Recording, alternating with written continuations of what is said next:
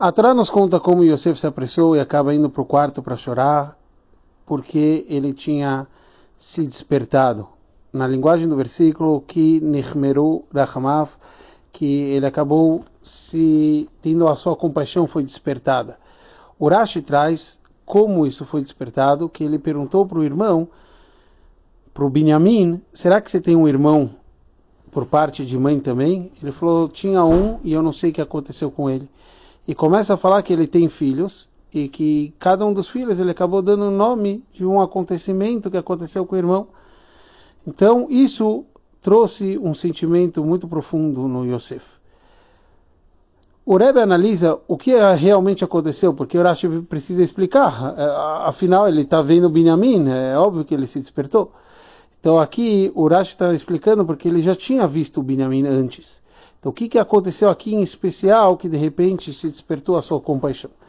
Então, aqui ele está explicando que teve essa conversa. E essa conversa acabou despertando essa compaixão. Depois disso, Urashi fala o que, que significa que foi despertada essa compaixão. E Urashi começa a explicar isso de várias linguagens que a gente encontra. E o Rebbe analisa o porquê de vários lugares Urashi tem que trazer provas.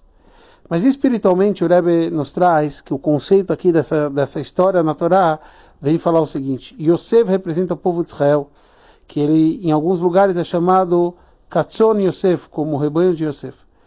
Binyamin representa o nível da nossa alma, como ela desce depois ao nosso corpo. Binyamin tem dez filhos, é as dez forças da nossa alma. Quando a nossa alma desce ao nosso corpo, acaba, infelizmente, tendo todas as dificuldades que a nossa alma tem com como lidar com o nosso corpo, com o nosso dia a dia, com as dificuldades entre os outros povos, entre o galuto, o exílio, etc.